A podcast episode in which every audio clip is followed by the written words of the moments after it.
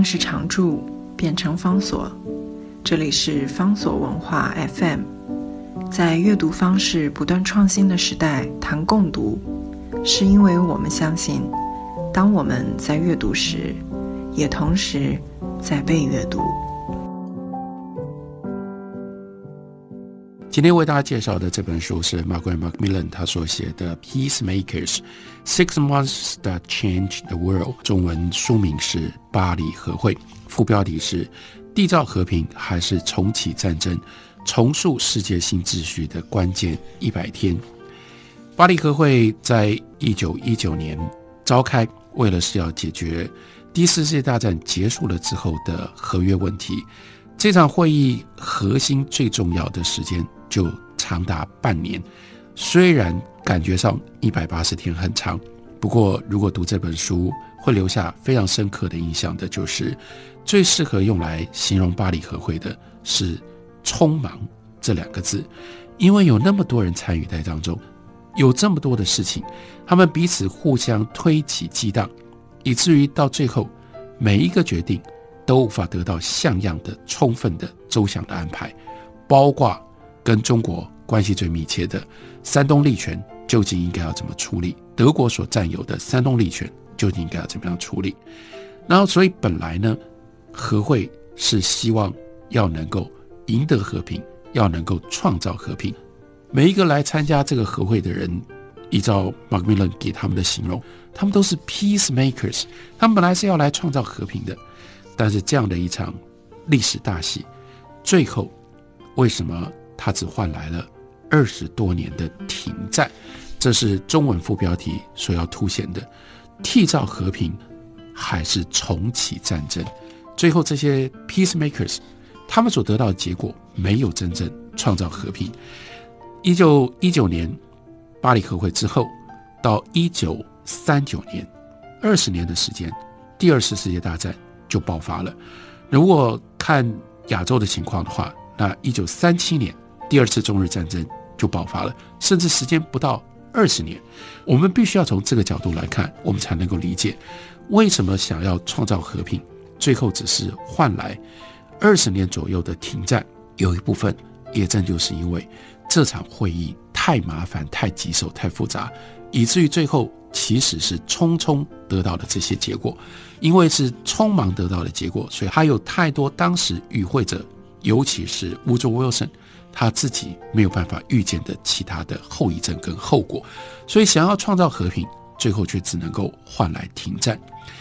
马克米伦他在写这本书的时候，他非常了不起的成就，第一个呢是不顾这个现代的当代历史学界的流行的风潮，他要写的就不是非常专注的小题目，他要写的是一个综合性的描述，他要综合写巴黎和会。明知道这个工作多难，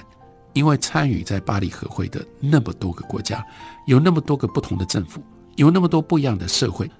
但他也知道说，过去已经累积了很多对于巴黎和会的各种不同的理论，还有细节的研究。你要把它全部综合在一起，不管你如何的努力，这种综合叙述性的著作。一定很容易被挑出来说：“哎，你缺了这个国家，你少了这个人物了，你弄错了这个国家，你弄错了这个人物，你忽略了这个细节了，你没有想到有人提这个理论，一定有这种批评的。所以要做这种综合性论述的著作，还有它一定的难度，它需要一定的勇气。我们非常感谢马克·米伦愿意写这样，对于一般读者来说，你可以借由这本书就掌握。”整个巴黎和会的这样的一本历史的著作，还不止如此。另外一个贡献是，他不止体认了历史综述的需要，还刻意选择了我称之为叫做老派的叙述的风格，以人为中心。所以讲的是 peacemakers 是这些人，还有把和会相关的人事实地物呢，非常耐心的娓娓道来。这里面没有非常高妙的解释，没有玄学的。材料的堆积，但是却换来的是让一般读者都可以读来津津有味的阅读的效果，让我们好像跟着他去游逛外交的大场面。进一步呢，我们才可以在阅读的过程当中不知不觉形成了对于历史的理解以及反思。马格尼伦他的这种风格，他的这种写法，我可以举个例子说，我们来看这本书在讲完了引论之后，他的第一章开头，他的主角是美国总统乌州威尔森，所以第一章他的描述的方式，一九一八年十二月四号，华盛顿号载着参加巴黎和会的美国代表团离开纽约。他先从美国代表团怎么离开纽约开始写起。为了表达对于此行的祝福，现场礼炮隆隆，人群欢呼，拖船长鸣，陆军的飞机和飞艇也在空中盘旋。美国国务卿兰心放出了信鸽，在写给亲友的纸条中，深切表达了对于长久和平的渴望。这是仪式性的。当时当然已经有非常完整的邮政，可是。要放鸽子，因为代表和平。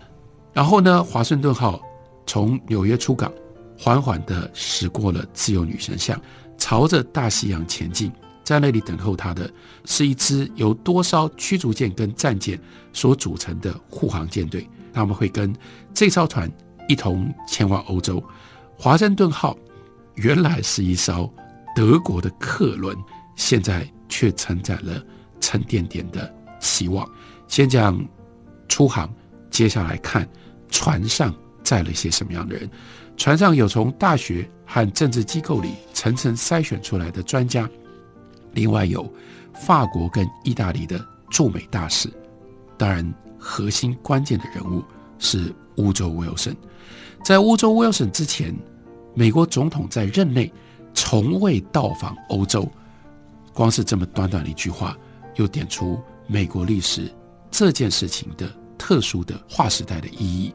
美国因为从十九世纪就有那么明确的门罗主义，所以他们跟欧洲是刻意保持距离的。在这个之前，我们也很难想象说，原来那个时代的美国是如此的封闭。到乌州威尔森，二十世纪前到二十世纪之前，美国总统从来没有在任内去欧洲访问。美国当时的确是一个非常自我封闭的一个国家，所以第一次世界大战巴黎和会对于美国，也就是开展美国新时期的一个重要的转捩点。从这个时候开始，美国积极的介入世界的事务，还有因为欧洲的残破，美国才取代了欧洲的这些国家，变成了世界的强权。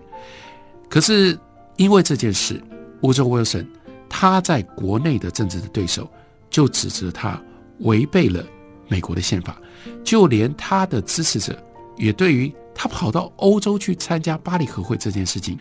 感觉到不太对劲，担心这种他去参与这个谈判是自降身价，会损害他的道德权威。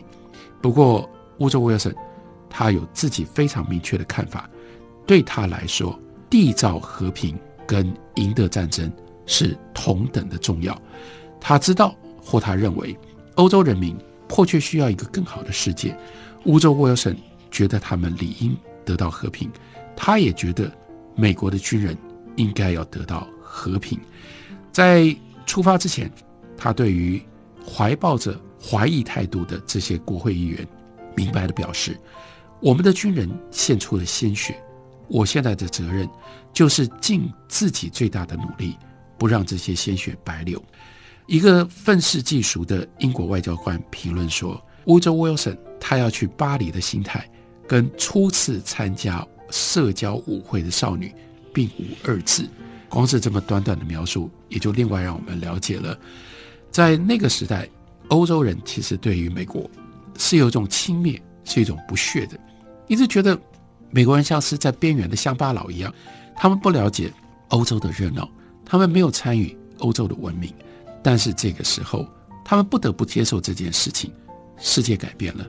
欧洲自己把自己给搞毁了，欧洲人把自己的欧洲给搞砸了，以至于残破的欧洲，这个时候必须要不只是接受美国，而且可能必须要在美国的协助乃至于美国的领导底下，才能够重建自己的秩序。马克伦的文笔刚刚讲到了。因为他的写法是以人为主，所以他对于人跟人之间的关系有很多很多的着墨，像是他的第二章，他的标题是“第一印象”，他就讲了人跟人之间这些原来不认识的人，要在这个外交场合去进行各种不同的折冲跟协商，他们彼此的关系。所以他就描述，沃州威尔森到达了巴黎的那天的下午，他跟他最信任的顾问重逢。这个人是谁呢？这个人是 Edward Hauser，豪斯上校。他是一个德州人，不过从外表上一点也看不出来他德州人的样子，因为他身材矮小，面色苍白，而且呢，更重要的是他很有礼貌。这个的确跟我们对于 Texan 这个德州人的。印象很不一样，他不是一个牛仔型的人，甚至他的身体还有一点点虚弱，因为怕冷，他坐着的时候还要在他的膝盖上搭一条毯子。在巴黎和会即将展开的时候，更倒霉的是他得了流感，差点要了他的命。他讲起话来柔声细语，观察过的他的人还说，这个人说话的时候喜欢摆弄他自己很柔软的手。就好像他手里面真的握着什么样东西一样，他讲起事情来总是一副平静、理性、高兴的样子。豪斯并不是一个真正名副其实的上校，那只是一个荣誉的头衔。他从来没有打过仗，不过他对于冲突却很了解。在他的童年的时候，德州人他仍然是经常一言不合就拔枪相向。他三岁的时候就学会了骑马开枪，在一次小孩之间的枪战游戏，他的一个兄弟被轰掉了半张脸，他的另外一个兄弟是在玩高空秋千的时候掉下来死掉的。后来豪斯也遇到了意外，在绳索上掉下来撞了头，留下了后遗症。这一段就是要让大家知道说，这叫做马克米伦写巴黎和会的风格，他不只是要写这个历史事件。他要让我们真正具体的去认识参与和会的人，所以读起来非常的精彩，非常的过瘾。我们不只是了解了改变了这个世界的这个事件，更重要的是，它让我们知道学历史的另外好处，